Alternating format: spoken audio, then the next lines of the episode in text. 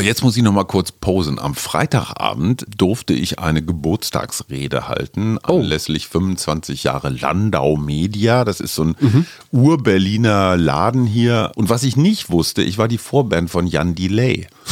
Die haben sich nämlich echt einen so 45 Minuten Auftritt von Jan Delay gegönnt und der hat es echt drauf. Cool. Diese ganze Truppe stand im Tipi am Kanzleramt auf den Tischen und hat gejohlt und gebrüllt. Es war Ja. ein Top-Publikum. Wow.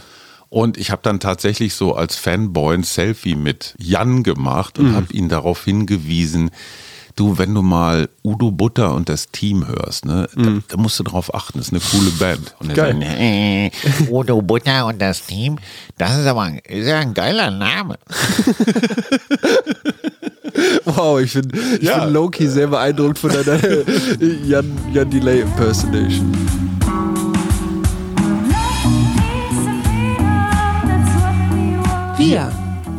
Arbeit, Leben, Liebe. der Mutmach-Podcast der Berliner Morgenpost. Einen wunderschönen guten Montag mit einem hoffentlich tollen Start in die Woche. Es sind ja überall Ferien. Hallo lieber Paul, Hallo lieber Papa. sag was Mutmachendes. Yay, viel Spaß in den Ferien an alle Eltern. Wir fahren demnächst zusammen in Urlaub und ich stelle mir das spaßig vor. Wir sind jetzt alle in so einem Alter, wo man zusammen abends am Tisch sitzen kann und Ro- Rotwein trinkt. Ja, und wir hatten auch andere Zeiten, wo Urlaub echt anstrengend war. Wir machen ein Urlaubsspecial mit Wiegald Boning, Mickey Beisenherz, Professor Maren Urner und Raul Krauthausen, der uns erzählt, wie anstrengend es ist, mit einem E-Rollstuhl in Urlaub zu fahren. Mit denen haben wir nämlich allen darüber geredet, wie geht guter Urlaub, was bedeutet das für mich. Und dazu haben wir ein total abgefahrenes Quiz. Wir drei Schuhmachers beantworten uns heikle, schöne, spannende, mutmachende Fragen zum Thema Urlaub. Zum Beispiel die Frage, was war der katastrophalste Urlaub, den du jemals erlebt hast? Oh, Ich weiß noch, Mama wollte unbedingt mal in Harz, um so Waldurlaub zu also machen. ich glaube, ihr hattet Urlaub und ich hatte Feriencamp. Und das war auf diesem Stimmt. Reiterhof. Und Ach da, du Schreck. da war eine, so eine Survival-Wanderung über mehrere Tage angesetzt und ich war noch jung und unschuldig und hatte vergessen, dass man nasse Badehosen, auch wenn diese natürlich in der Sonne dann wieder trocknen und so weiter und so fort, vielleicht dann auch irgendwann mal auszieht nach der zweiten Nacht campen. Du hattest dich da wundgescheuert. Ich hatte mir so auf beiden Innenschenkeln auf. auf dieser Brücke einen so dermaßen Wolf gelaufen. Mhm, da haben wir dich noch Übel. abgeholt, ne? Genau. So, so ein das- Notfall. Da musste ich noch früher abgeholt werden, weil es nicht. Wir hatten echt ein schlechtes Gewissen, dass wir dich mit dieser It wasn't manageable. Wolfstruppe alleine. genau. Mit diesen Wilden. Ja, genau. Und Mama wollte mal unbedingt im Harz, dass wir da im Wald so in der Natur, also unter freiem Himmel, unter freiem Blätterdach übernachten. Und es hat nur geschifft. Und äh, das haben wir auch nach drei, vier Tagen abgebrochen. Ich habe gesagt, warum sollen wir im Harz uns den Hintern abfrieren, den nassen, wenn du zwei Stunden entfernt von hier eine warme Wohnung hast, wo alles gut ist. Sag mal, Christian Lindner hat geheiratet. Stell dir vor, du wärst eingeladen gewesen. Wärst du hingegangen? Oh, ja, ich habe mir das mal angeguckt. Wie hast du die Hochzeit so empfunden? Ich habe sie nicht mitbekommen. Wie, du hast sie nicht mitbekommen? nicht mitbekommen. Ey, komm, die frühere Bundeschefin Patricia Riekel sagt, das sind die modernen jungen Kennedys. Oh, Ja. alter Vater. Ja, die Bildzeitung hat das ganze Wochenende damit bestritten. Die haben so Beziehungscoaches aufgefahren, die so Ferndiagnosen gemacht haben und äh, eine Astro-Expertin hat Oh. die Sterne geguckt. Oh, shit. Also ganz viele spannende Sachen und es wurde auch ermittelt, dass ihr Jumpsuit, der Einteiler, mit dem sie den Auftakt machte, schlappe 1800 Euro gekostet hat. Klar.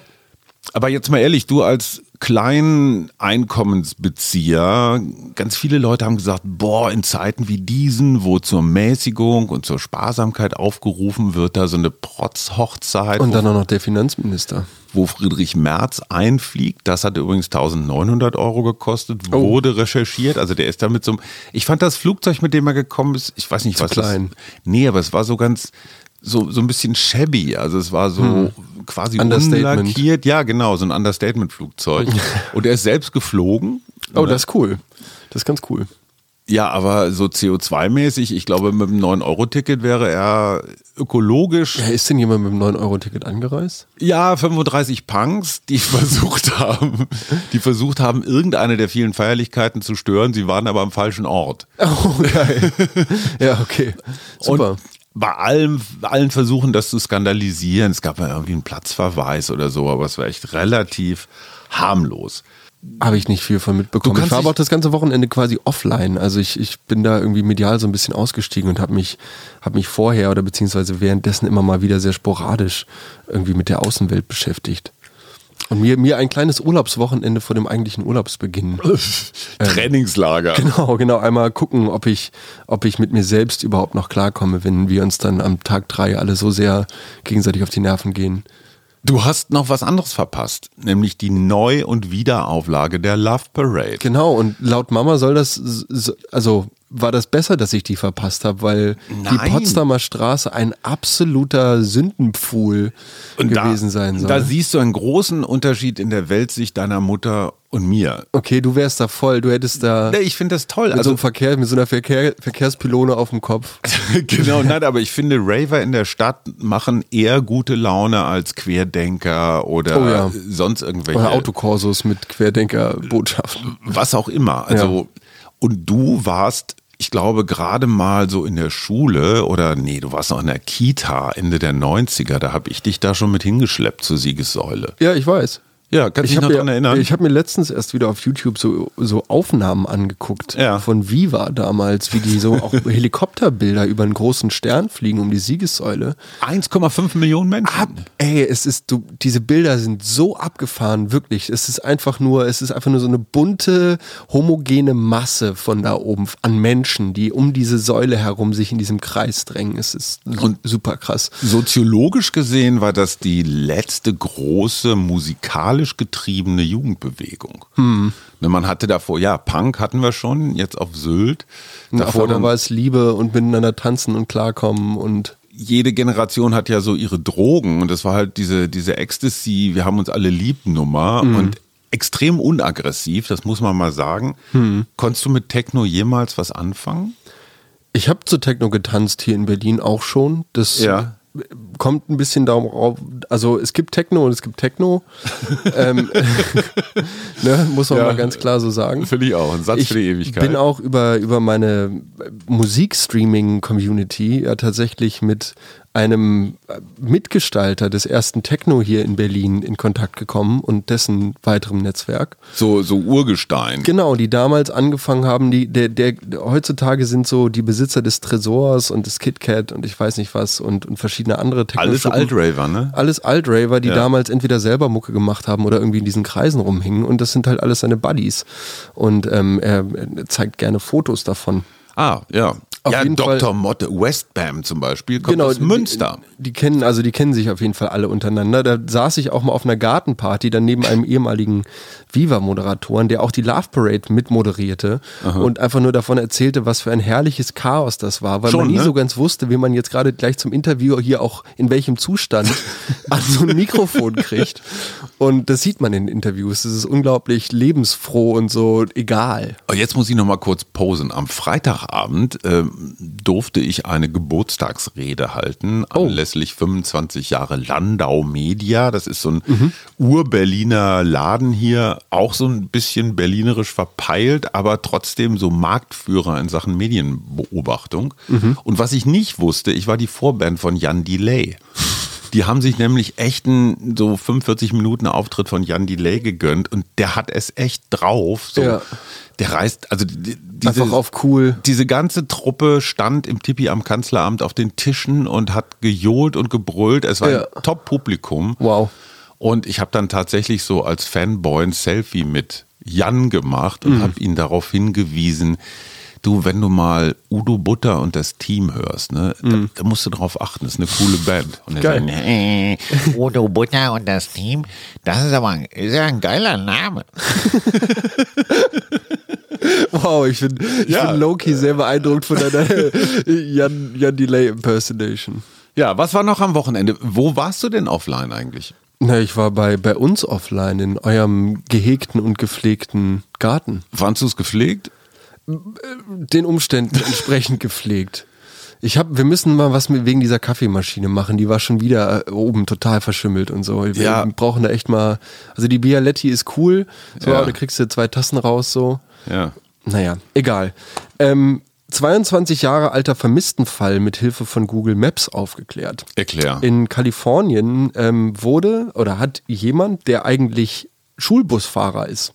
Und die benutzen viel, um die Routen zu planen. Also, was heißt, er ist nicht selbst Schulbusfahrer, sondern Mitarbeiter in einem Schulbus-Fahrdienstunternehmen. Benutzen die viel zur Routenplanung der Schulbusrouten Google Maps. Ja. Und dort fiel ihm eines Tages in einer Wohnsiedlung in einem angelegten Teich, in einem dieser größeren, dann f- im Zweifel für Löschwasser oder natürlich immer Biodiversität und so weiter und so fort, fiel ihm ein Objekt auf und bei näherem Ranzoomen und dann auch Verifizieren der Daten und nochmal Ja. höherem Auflösen stellte sich das Ganze als ein Auto heraus. Und Im Teich. im Teich, in diesem angelegten Teich. Ja. Dann wurde dieses Auto dort rausgezogen und ein Skelett im Auto geborgen. Und es stellte sich heraus, dass kurz nach der Anlage dieses Teichs dieser Mann nach einer Party betrunken da reingefahren ist. Weil der neu war, der Teich. Genau, Der weil, lag der, sonst weil der neu, ja, auf der Strecke. So, und damit wurde dieser Fall, dieser Cold Case. Aber es war jetzt kein Mordfall, es war ein Todesfall. Es war einfach ein Todesfall, es war ein Unglück.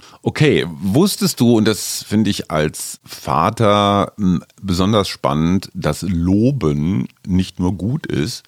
Es gibt ja diese Mehr, man soll Kindern bei jedem Mist sofort sagen, wie toll sie sind. Oh, das ist super kreativ, wie du den Spinat an die Küchenwand geklatscht hast und Ja. so. Das ist nicht gut. Es gibt tatsächlich Fallstricke des Lobens. Wenn man nämlich zu viel lobt, dann sorgt man für Selbstüberschätzung desjenigen. Und in Unternehmen verfestigst du zum Beispiel Hierarchien. Ne? Also Lob ist eben auch differenzierend in sozialen Gruppen. Der eine wird gelobt, der andere nicht. Achtung, wenn das Lob entweder so herablassend klingt, so altväterlich oder übertrieben oder gespielt oder offensichtlich strategisch eingesetzt wird.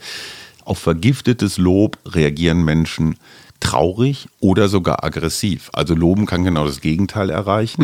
Also die Kunst besteht nicht zu sehr zu sparen, aber auch nicht zu großzügig zu sein. Und ich finde, das ist für Eltern so eine mittelhilfreiche Regelung, weil du weißt immer nicht, was ist zu viel. Bist du viel gelobt worden in deiner Kindheit und Jugend? Ich glaube, ich bin genau richtig gelobt worden. Ach komm.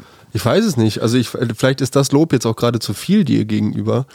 ähm, bitte hau mich jetzt gleich nicht. Nee. Ich denke da immer wieder so dran zurück und auch in den Gesprächen, die wir jetzt so als Familie führen, Ja. bin ich immer der Meinung, dass wir uns auf diese Art und Weise mit dieser auf dieser Augenhöhe nicht begegnen könnten, wenn wir nicht gemeinsam davor den Weg gegangen wären, den wir gegangen sind. Und da hat sowohl Lob als auch Kritik eine große Rolle gespielt. Aber gleichzeitig, und das finde ich das Schöne, war mir doch immer klar, dass das meine Familie ist. Also so Pack schlägt sich, Pack verträgt sich. Und ich glaube, diese Sicherheit hat mich da so, so durchgetragen Ach, und trägt mich so immer noch. Sehr schön. Es war nicht abgesprochen.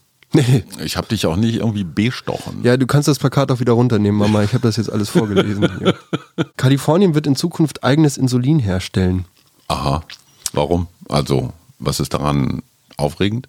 Es wird von Marktversagen geredet, Ach. wenn es darum geht, die drei größten Insulinhersteller in den Staaten zu vergleichen und wie sich die Preise innerhalb der letzten zehn Jahre entwickelt haben. Ach so, Kartell Weil- oder was? Mhm. Da es so ein bisschen um so ein Price Race geht Ja. und es zum Teil zwischen also 300 bis 500 Dollar kostet, diese lebenswichtige Droge für Diabetiker Ja. ähm, an den Mann zu bringen oder einzukaufen, besser gesagt.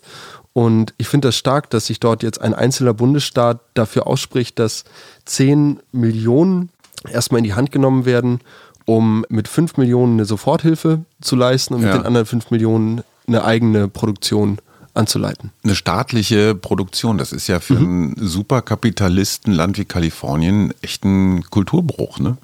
Interessant. Zeigt aber auch, der Markt regelt nicht alles. Du als alter Sportler, ne? Was ist das effektivste Training? Also ich muss sagen, ich mache in letzter Zeit wieder viel Eigenkörpergewichttraining, Ja. Calisthenics, wie Ja. es sich jetzt neuerdings nennt. Also die klassische Liegestütze. Ja, oder der Klimmzug Ja. oder der Sit-up oder meinetwegen auch der Squat, die Kniebeuge, Ja. die ganz einfache. Ich habe festgestellt, dass ich über meine, meine Leistungssportzeit und meine Verbindung, die ich dahingehend zu meinem eigenen Körper entwickelt habe, ich verschiedene Ausführungs- und so viele verschiedene Varianten der verschiedenen Übungen kenne und Mhm. mich auch traue durchzuführen und irgendwie weiß, wie das Ganze funktioniert, Mhm. dass ich mir mein Training so variabel gestalten kann, dass ich das Gefühl habe, dass ich mit dieser Art von Training die meisten Muskelgruppen anspreche. Und dahingehend, um deine Frage zu beantworten, ich glaube, das Ganzkörpertraining, Mhm. also jedes Mal in jeder Trainingseinheit von allem etwas mit dabei zu haben, ist meiner Meinung nach das Natürlichste. Weil Ja. in der Kampfsituation, in einer Situation, wo wir als Menschen physisch werden müssen, da spielen eine ganze Menge Faktoren mit rein. Das ist nicht nur im Zweifel Schlagkraft oder Explosivität, sondern das ist auch Ausdauer, das ist Kraftausdauer, das ist Sachen halten, das ist auch weglaufen im Zweifel. Ja. Also das sind, es sind viele Cardio-Geschichten oder Ausdauergeschichten, So, und Kraftausdauergeschichten. wie trainierst du deine Ausdauer am effektivsten? Hast du mal was von HIT gehört? nee. High Intensity Training. Ja. Das bedeutet, dass du Intervalle machst. Ja. Also kurze Einheiten, ganz kurze. Also du sprintest meinetwegen 20 Sekunden, bis du richtig aus der Puste bist, machst eine kurze Pause und sprintest nochmal 20 Sekunden. Mhm. Ist viel effektiver als 40 Sekunden oder 60 Sekunden einfach nur so durchzulaufen. Mhm. Also dieses, den Körper immer wieder in den in die Nicht-Komfortzone zu treiben, raus aus der Komfortzone, das äh, scheint offenbar die Sauerstoffaufnahme am effektivsten zu vergrößern. Und Sauerstoffaufnahme ist ja so eine der Kriterien. Ich finde das immer spannend, weil ich mich immer frage, an welchen Testsubjekten genau dann diese Tests durchgeführt werden. Ja. Also ich glaube, dass es da auch sehr um individuelle Trainingsanpassung geht. Ja, auf jeden Fall gibt es einen japanischen Sportwissenschaftler Izumi Tabata, der hat das, was eigentlich nur so für Ausdauersport gedacht war, jetzt auch als Ganzkörpertraining entwickelt, schon vor einer Weile. Also so eine Art Zirkeltraining und da auch immer 20 Sekunden volles Rohr, 10 Sekunden Pause, was nicht lang ist. Machen wir beim Kickboxen übrigens auch so 20 Sekunden volles Rohr, den Sandsack bearbeiten, bis, bis dir schon die Fäuste glühen und 20 Sekunden können verdammt lang Ja. sein. Siehe 200 Meter Läufer. Und äh, das dann häufig wiederholen, auch mit verschiedenen Muskelgruppen. Gut, was steht für die neue Woche an? TikTok wegen Blackout-Challenges in den USA verklagen. Ja, Hoffentlich. Die Blackout Challenge soll eine Challenge sein, bei der man sich selbst in, auf eine Art und Weise so lange stranguliert, bis man halt blackoutet also mit anderen Worten bewusstlos ist, in Ohnmacht fällt, und dann hoffentlich wieder aufwacht. die Plattform soll verklagt werden, weil Kinder im Alter von acht und neun Jahren aufgrund von Selbststrangulation und im Zusammenhang mit dieser Plattform stehenden, sie wurden quasi mit dem Content bespielt. Ja. Das sind die Vorwürfe. Ähm, Und TikTok sagt jetzt, wie jede andere Plattform auch, wie Facebook oder Twitter oder so, wir stellen nur die Technik zur Verfügung, wir sind für die Inhalte nicht verantwortlich. Und das finde ich ist eine der ganz großen, großen Schwachstellen von Social Networks.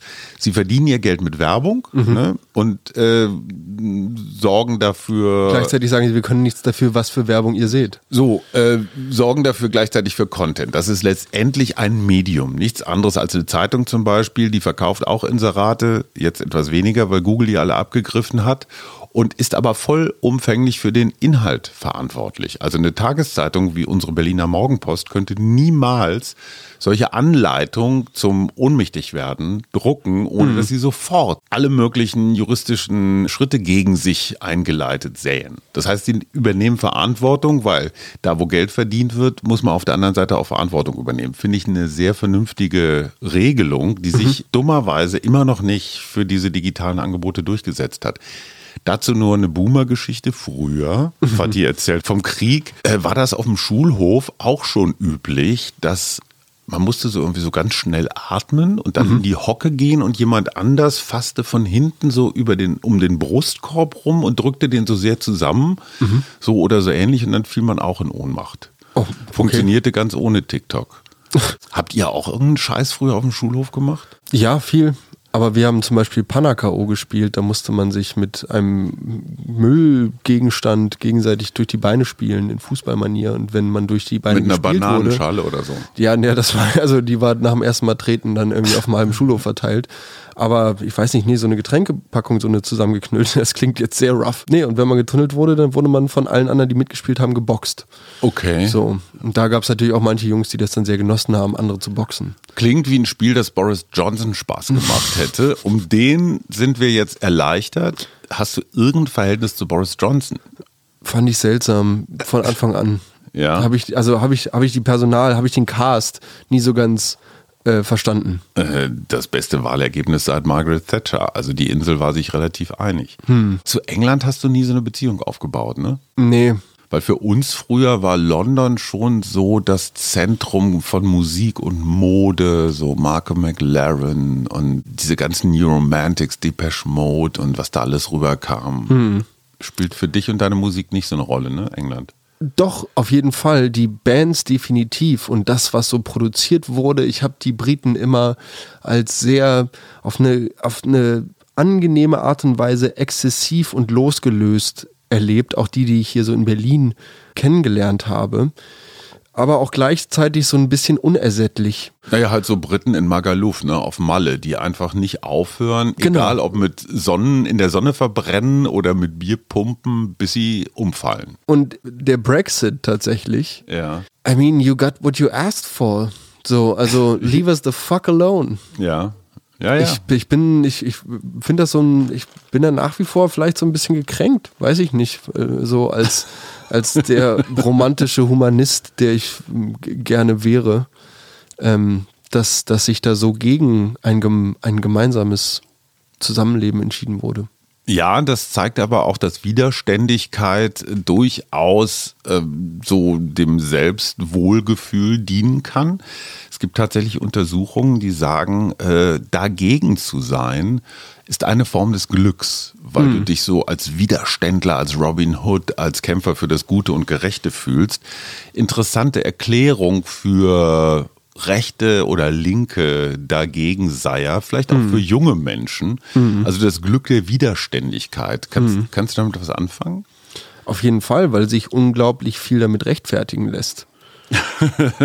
also das ist, ich weiß nicht, das Glück der Widerständigkeit, das, das fühlt sich für mich so ein bisschen die, wie dieses Verbrüdern gegen den Feind und auf einmal Genau. ist heilig der äh, Zweck die Mittel. Und du hast diese David gegen Goliath-Erzählung, so wir, Wir- die armen, genau, kleinen, wir plotten unterdrückten. hier und so. Genau. Und ich kann mir schon vorstellen, wie cool sich das dann auch anfühlt, wenn man konspirative Treffen hat und dann Telegram-Gruppen aufmacht und Secret ne? Channels und dann ich bin jetzt hier und hier und guck mir gerade an, wie hier am Bundeskanzleramt die Überwachungskamera nach Nordosten ausgerichtet ist. Und ich sprühe ganz schnell Schwein da.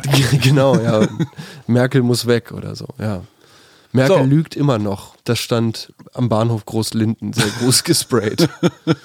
Wer nicht lügt und womit ich gerne heute diese Sendung beenden würde, Ja. diesen Einstieg in die Woche, ist, dass ich mich ganz herzlich bei unserem Hörer Jochen bedanken möchte Jochen, ja, allerdings. für sein wirklich, wirklich tolles Feedback, was ich jetzt einfach im Nachgang auch an diesen letzten Punkt, den wir angesprochen haben, Ja. im Sinne von Widerständigkeit Ja. und Diskussionsbereitschaft und auch Kommunikationsbereitschaft nochmal erwähnen wollte, weil ich diese Art und Weise von Kritik, eine wirkliche Auseinandersetzung damit, die nie irgendwo den Rahmen verliert und die immer sachlich und gleichzeitig schön zu lesen und wo viel draus mitzunehmen ist, das hat mir sehr imponiert und sehr gut gefallen, so eine E-Mail zu bekommen. Ich Oder erklär- weitergeleitet zu bekommen. Ich erkläre noch mal kurz. Jochen sitzt in Tokio Genau. und arbeitet dort für eine Unternehmensberatung und die lernen gerade interessanterweise alles, was so in Richtung Kooperation geht. Ne? Also so gemeinsam, ähm, also verhandeln, raus aus den Polaritäten, raus aus den Stereotypen und sagte, wir würden hier gelegentlich auch mal in so Stereotypen verfallen. Klassiker, so alle SUVs sind scheiße. Sorry, Jochen, das finde ich nach wie vor, aber ist eine andere Geschichte.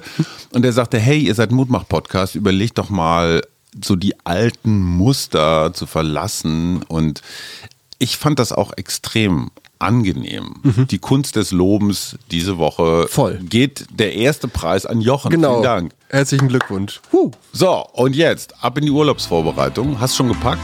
Nee. Klar.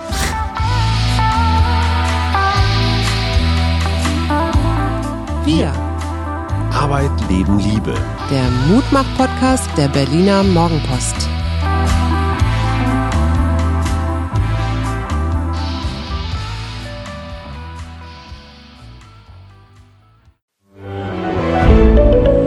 Ein Podcast von Funke.